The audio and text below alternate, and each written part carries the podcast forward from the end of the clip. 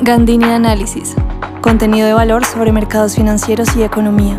Episodios todos los jueves. Hola y bienvenidos a un nuevo episodio de Gandini Análisis. Hoy quiero hablar sobre el oro, que se está disparando a nuevos máximos. La onza de oro volvió a negociarse por encima de 2.000 dólares por tercera vez desde 2022 y se ha convertido en uno de los commodities de mejor desempeño en este año. ¿Qué implicaciones tiene esto? ¿Cuáles son las fuerzas detrás de este fenómeno? La idea es que en este episodio, para poder entender este fenómeno, les voy a explicar, digamos, todas las fuerzas que están jugando aquí en el mercado. Lo primero es entender qué le ha pasado al oro durante este año.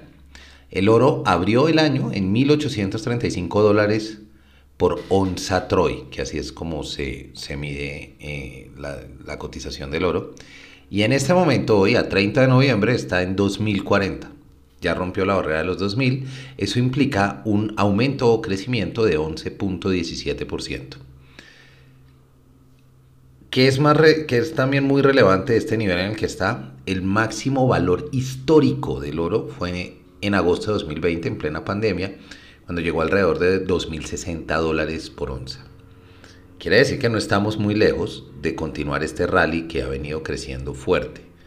Este ha sido, digamos que hemos tenido un, oro que se ha mantenido alto de todas formas en 2023, pero vale la pena notar que en octubre particularmente, digamos desde, desde final de octubre hasta ahorita, mejor dicho lo que va corrido de noviembre, hemos tenido un aumento muy, muy significativo en la tendencia, un rally muy fuerte. ¿Cuáles son las razones detrás de este rally? Bueno, un rally es un aumento sostenido de creciente en una tendencia. Entonces, eh, ¿cuáles son las razones detrás de este rally? Hay varias. Digamos que aquí hay seis, seis cosas que yo creo que vale la pena tener en cuenta. Los comentarios de varios directivos de la Fed y la caída de la inflación hacen que los inversionistas tengan una expectativa cada vez más fuerte de recortes en el 2024. Es más, para no ir más lejos, si nosotros vemos la probabilidad de Em, de recortes de tasa de acuerdo a los futuros de la Bolsa de Chicago, hace una semana, para marzo de 2024, pensar en un recorte de 25 puntos básicos, hace una semana la probabilidad era de 24.2, hoy esa probabilidad es de 46.8. Quiere decir que esto, esto se alinea, digamos, con lo que estamos hablando, de cómo los inversionistas están viendo cada vez más cercano el corte. Ya no es cuestión de saber si la Fed va a recortar o no, es más como saber cuándo, y lo están y lo están viendo muy fuerte en marzo. Hoy, adicional a este tema, digamos, de la Fed, em, salió una de las medidas que siguen muy de cerca la Fed, que es el PCE, Personal Consumer Expenditures, o gastos de consumo personal, que es una forma de medir el consumo de los hogares y el peso que tiene eso. ¿Cómo fue? 3% anual en octubre versus 3,4 en septiembre.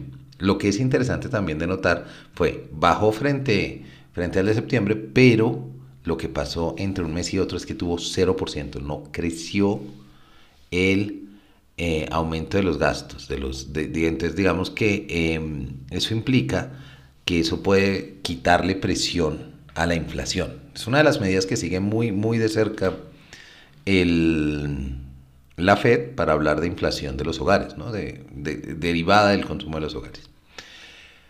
Adicional a esto que ya hablamos, digamos, todo este gran pedazo era de inflación y la Fed y demás, el dólar viene, ha, tenido en, también lo que estamos notando, el mismo periodo que tenemos el rally del oro, tenemos al dólar cayendo. El dólar global pasó de 106.86 del DXY a 103.18 y todas estas fuerzas se unen, ¿no? Fortalecen el, oro y debilitan el dólar. Adicionalmente, tenemos dos fuerzas más que me parece que son interesantes. Los temores sobre la estabilidad fiscal en Estados Unidos, de esto hemos hablado un par de veces, em, relacionado también a los em, a, las a la bajada de calificación de Fitch, al cambio de perspectiva de calificación, al techo de deuda, al casi peligro de shutdown que tuvieron. Todo esto habla de problemas de estabilidad fiscal en Estados Unidos. Muchos gastos, un mayor aumento del déficit, mayor porcentaje de deuda sobre el PIB, lleva a que eso esté en, duda. Entonces eso le mete, le mete temor al ejercicio también, debilita el dólar también. Y por último, el aumento de tensiones geopolíticas, que eso creo que es bastante, bastante obvio. Digamos que estas son las razones que están detrás del rally. ¿Qué podemos esperar y qué podemos ver? Ninguna de estas razones se va a ir. La expectativa de la Fed se está haciendo cada vez más fuerte para recortes en marzo, lo que podría seguir empujando el oro hacia arriba. ¿Qué, está, qué estamos viendo aquí? Entonces, primero, el oro, hay que tenerlo en cuenta, es un activo refugio en tiempo de incertidumbre. Tenemos tres tensiones geopolíticas que parecen no estar yéndose a ningún lado, sino seguir ahí. Ucrania, con la invasión rusa, conflicto entre Israel y Hamas, y China y Estados Unidos. Las tensiones de China y Estados Unidos. Esas tres fuerzas siguen siendo protagonistas y van a seguir siendo protagonistas el resto del año. Esos conflictos no se les ve una solución cercana, la guerra en Ucrania está en un punto muerto, las tensiones entre China y Estados Unidos son muy complejas y hay una guerra fría tecnológica muy fuerte entre los dos para que esto se solucione rápidamente y pues lo Israel todavía es un escenario que es probablemente el que más volatilidad le está metiendo y más incertidumbre le mete en este momento.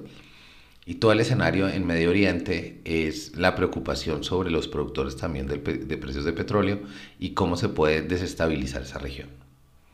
Esto quiere decir, de aquí nos queda un mes, pues básicamente para el fin de año, pero de aquí a inicios del 2024 estos, estos conflictos no se les ve, digamos, estas fuentes de tensión geopolítica, no se les ve un cambio muy claro, lo que nos haría pensar que que el oro va a seguir alto.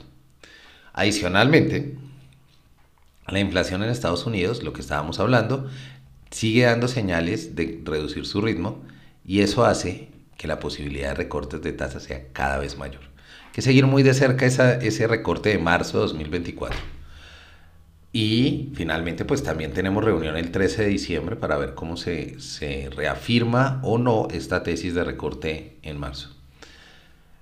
Esto va a debilitar el dólar y hace atractivo el oro, porque pues cuando baja tasas, la Fed también hace que las eh, inversiones en Estados Unidos sean menos atractivas y se empiezan a buscar otras opciones. Entonces, no solamente como activo refugio, sino también como posibilidad de inversión alternativa. Y por último, la situación fiscal de Estados Unidos yo creo que es un factor que no puede ser olvidado en este ejercicio. Los déficits fiscales, como lo hemos visto muchas veces, son unos monstruos que crecen muy rápido, pero son muy difíciles de reducir. Entonces, perdón, entonces tendremos que ver qué sucede con esto. Estos son los tres factores que yo creo que van a mantener el oro alto hacia el final del año. Esto era lo que les quería traer por hoy. Eh, por ahí en, mis redes estoy moviendo los, las estadísticas del podcast de este año, pero quiero agradecerles profundamente. Ha sido un año maravilloso.